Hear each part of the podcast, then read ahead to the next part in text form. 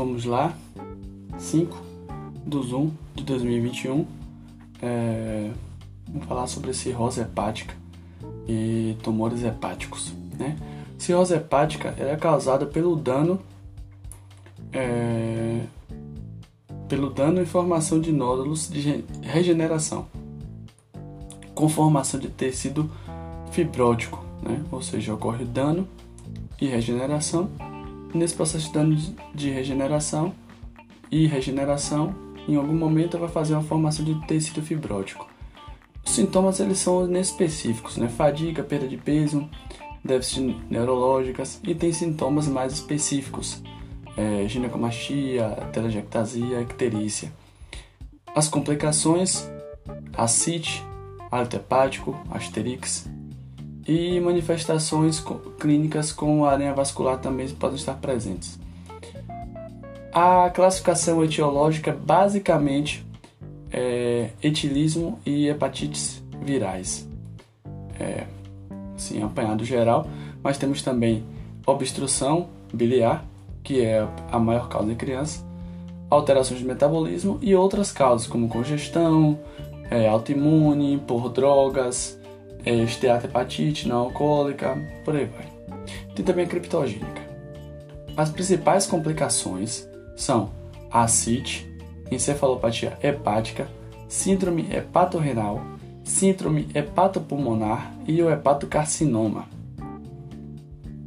A gente tem a, a, a classificação de Child-Pugh, que é uma classificação para avaliar se o paciente está compensado é, com um comprometimento importante ou descompensado. Né? Então a gente vai avaliar cinco pontos: encefalopatia, ascite, RNI, bilirrubina total e albumina. Né? A cefalopatia, se estiver ausente, é um ponto, grau 1 e 2, dois pontos, grau 3 e 4, três pontos. A ascite ausente, um ponto, pequena, dois pontos, volumosa, três pontos. É, RNI menor que 1.7, um ponto, é, maior que 2.3, 3 pontos, e entre 1 e 7 2.3, 2 pontos. Bilirrubina total menor que 2, 1 ponto, entre 2 e 3, 2 pontos, e maior que 3, 3 pontos. E a albumina é maior que 3.5, 1 ponto, entre 2.8 e 3.5, 2 pontos, e menor que 2.8 vale 3 pontos. Shield A é quando é até 6 pontos, que é o paciente bem compensado. É, Shield B é entre 7 a 9, que é o comprometimento funcional importante. E de 10 a 15 é o Shield C, que é o paciente descompensado. Temos também o Score MELD, que é mais utilizado para transplante de fígado, que avalia bilirrubina, creatinina, RNI e a etiologia, e tem uma fórmula específica. Bem, falando sobre a ascite. A ascite é o acúmulo anormal de líquido seroso na cavidade peritoneal, de composição semelhante ao plasma ou diluído, né? E aí é importante a gente diferenciar o que é transudato do que é exudato. Ele pode ser ou não decorrente de uma hipertensão portal. É, a hipertensão portal é um, um, uma etiologia um, um, uma, um evento etiológico um, que faz hipertensão, faz acite sem cirrose. Então, hipertensão portal faz acite sem cirrose. As principais causas de hipertensão porta é a cirrose hepática, mas também pode ser carcinomatose, insuficiência cardíaca e tuberculose. Bem, as causas é, de acite relacionadas à hipertensão porta doença hepática, né? Cirrose hepática, hepatites virais graves, metástases hepáticas maciças. Tem as cardiopatias que, que vão fazer e, insuficiência cardíaca congestiva, pericardite constrictiva, síndrome de Chiari e doença vena oclusiva. E as não relacionadas à hipertensão porta, né? Tem a carcinomatose é, peritoneal, inflamação do peritônio, né, por tuberculose, micose, serosite inflamatórias, ou diminuição da pressão oncótica, né, como síndrome nefrótica ou desnutrição. Ainda tem ainda por extravasamento de líquido para peritônio, né, acetiquilosa, pancreática, biliar, enfim.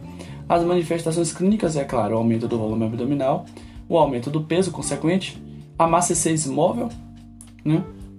É, o círculo de escola que você faz fazendo a percussão do paciente em decúbito dorsal, você percebe um, um timpanismo é, central e dá para você fazer o nível da, da CIT pela massa 6 e o sinal do piparote, onde você faz um piparote, né, um, um aquele pitoquinho, né, que você bate um lado da barriga, você sente a movimentação de líquido dentro do abdômen para o outro lado. A investigação complementar, né, primeiro exame de escolha é a ultrassonografia, que ele vai detectar até 100 ml de líquido, de líquido acítico, a tomografia se tiver uma suspeita de neoplasia e laparoscopia para se fazer alguma abordagem. A, mas de qualquer sorte, a paracentese é obrigatória, porque ela vai definir o diagnóstico, vai avaliar proteínas totais e albuminas e a citologia, né? contagem diferencial de células, pesquisa de células neoplásicas, vai fazer bacteriologia e a bioquímica, glicose, amilase, é, bilirrubinas, lipídios, LDH. A gente vai fazer a classificação desse líquido acítico, né, pelo, grad, pelo gradiente de albumina do líquido acítico, né. Se for é, maior que um 1.1 grama por decilitro, é 97% de ser 97% de chance de ser hipertensão portal.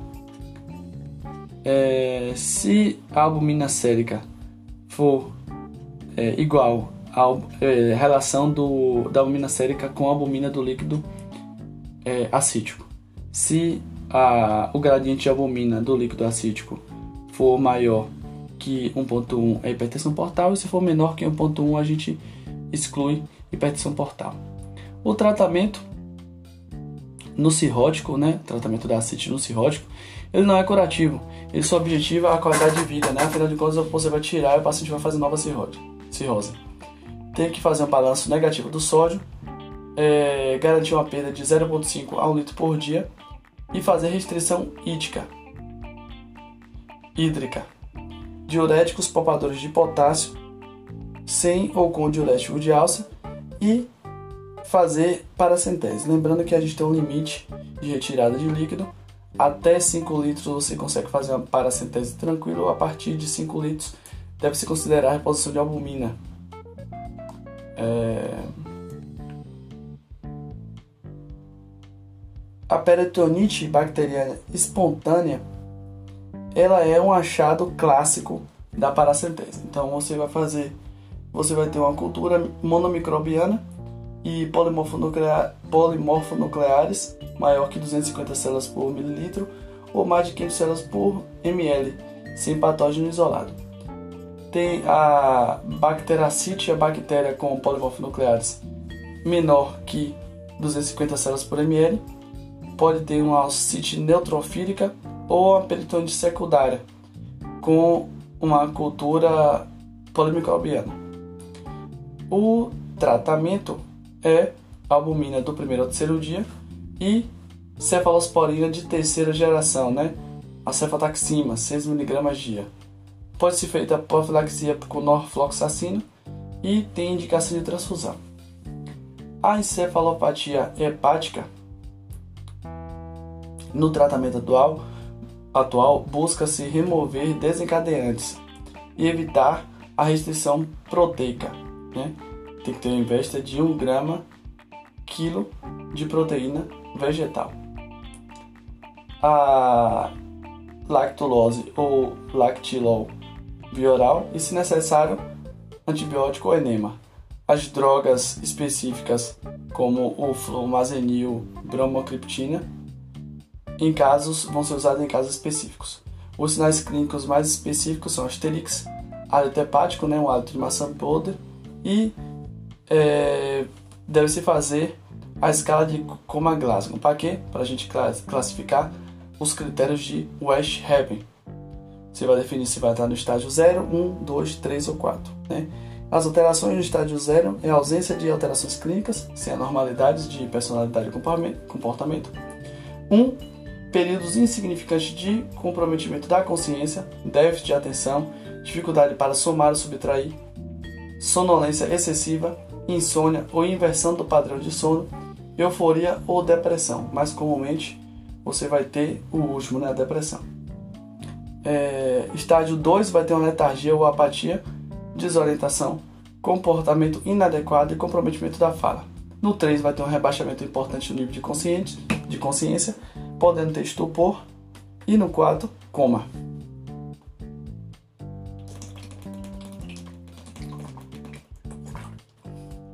Bem, a síndrome hepatorrenal ela se baseia em critérios diagnósticos clássicos, né? Os critérios maiores e menores. Maiores e menores.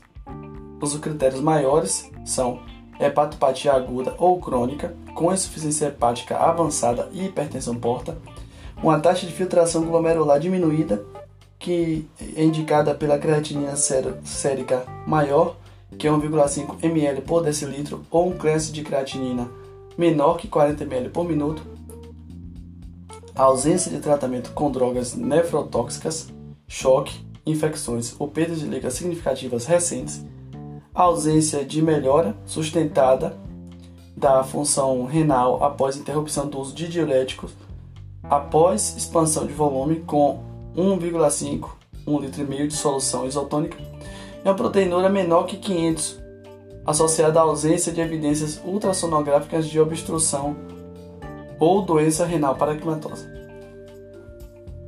Os critérios menores é um volume urinário menor que 500 ml dia, sódio urinário menor que 10 mg por litro, osmolaridade urinária maior que osmolaridade plasmática, hematura menor que 50 células por campo e sódio sérico menor que 130. Qual a fisiopatologia? Fisiopatologia ocorre a cirrose, hipertensão porta, aumento do óxido nítrico, ocorre a vasodilatação arterial esplênica, desvio arterial e que leva à ativação de fatores vasoconstritores sistêmicos mediado por baroreceptores. Então ocorre a ativação do sistema renina-angiotensina-aldosterona e o sistema nervoso simpático, além do, da liberação do, é, da ativação do hormônio antidiurético.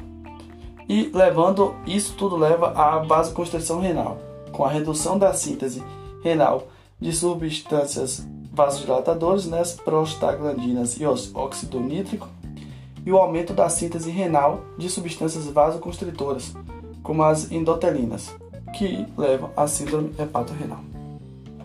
Bem, de cirrose hepática é isso aí, é um apanhado bem superficial. A gente vai falar agora sobre tumores hepáticos, né? Então é importante a gente ter atenção, entender os aspectos gerais, epidemiologia e queixas, além de exames de imagem.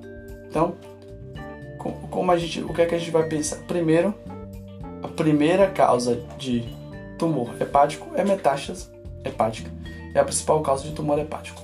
Mas tem as causas as mais associadas ao próprio é, aparelho hepático, né? o próprio fígado. Primeiro é o mangioma hepático, que é o nódulo hepático mais comum, corresponde de 0,5 a 20% da população, né? Essa população toda tem. É, pode ser congênito ou adquirido, mas tem evolução benigna. Geralmente os pacientes são assintomáticos. Geralmente é um achado de exame ultrassonográfico. As complicações são muito raras, pode levar a uma coagulopatia, né? A síndrome de Casabach-Merit, uma ruptura se tiver um trauma de fígado ou sintomas obstrutivos. A ultrassonografia é o exame inicial, que é um bom para lesões menores que 2 centímetros. Vai evidenciar um nódulo hiperecogênico, que não, não usa radiação. É importante a ultrassonografia porque não usa radiação, tem baixo custo, larga acessibilidade, mas tem um problema de ser operador dependente. A tomografia vai evidenciar um enchimento arterial lento centrípeto, e, e pode fazer a retenção do contraste. A ressonância magnética vai oferecer o mesmo padrão da TC. A conduta diagnóstica é se o, o hemangioma hepático for menor que 2 centímetros. Ultrassonografia a cada 3, 6, 12 e meses ou 2 anos. Se for entre 2 a 5 centímetros, fazer uma ressonância magnética e maior que 5 centímetros, é, pode se considerar a ressonância magnética, mas pode fazer também a cintilografia. A conduta terapêutica basicamente é observação clínica e cirurgia se tiver sintomas comprovados, mas só que só leva a melhora na metade dos casos. A hiperplasia nodular focal é o nódulo duro, mais comum em mulheres e com cicatriz e irradiada e central. É decorrente de uma má formação vascular com formação de nódulo de regeneração. Benigno, não, malign, não maligniza. Né? O adenoma hepático tem uma pequena chance de evoluir para maligno ou causar hemorragia e indica a ressecção cirúrgica pelo risco do sangramento. Então, a gente geralmente vai investigar nódulos hepáticos via ressonância nuclear magnética, né? o exame que a gente vai fazer na maioria dos casos. Os cistos hepáticos geralmente são benignos e simples e são completamente, completamente preenchidos por líquido. A gente só trata somente se fizer síndrome compressiva e se os cistos hepáticos forem complexos, que são raros, pode ser manifestação do adenocarcinoma e devem ser ressecados. Falando sobre é, os tumores malignos do fígado, a gente tem os, os, tumores primários e os secundários. Os secundários são mais comuns, né? O mais comum são as metástases hepáticas. Mas dos primários, o mais comum é o hepatocarcinoma, que é mais comum em fígados cirróticos, geralmente ocorre por uma fibrose de regeneração cirrótica, que evoluiu para um câncer. O diagnóstico vai ser um rastreamento, dosagem de alfa-fetoproteína, mais ultrassonografia, que deve ser feita em todos os pacientes cirróticos. Já o estadiamento na presença de um tumor maligno é feito via tomografia, tomografia de abdômen e cintilografia. As recomendações são que em pacientes não cirróticos, o diagnóstico de, de câncer hepático deve ser confirmado por patologia. Os critérios não invasivos só podem ser aplicados a cirróticos e em por nódulos maior ou igual a 1 cm e são baseados em técnicas de imagem obtidas pela TC.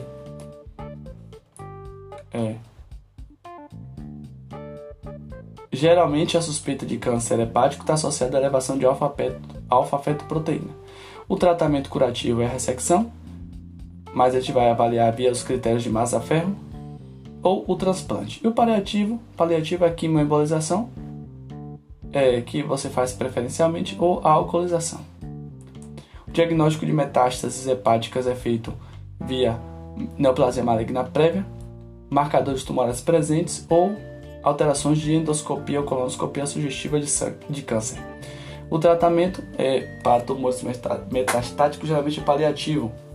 Se faz a ressecção do CA coloretal, carcinóides e tumor de o Ilmes. Bem, basicamente é isso. Basicamente é isso de cirrose hepática.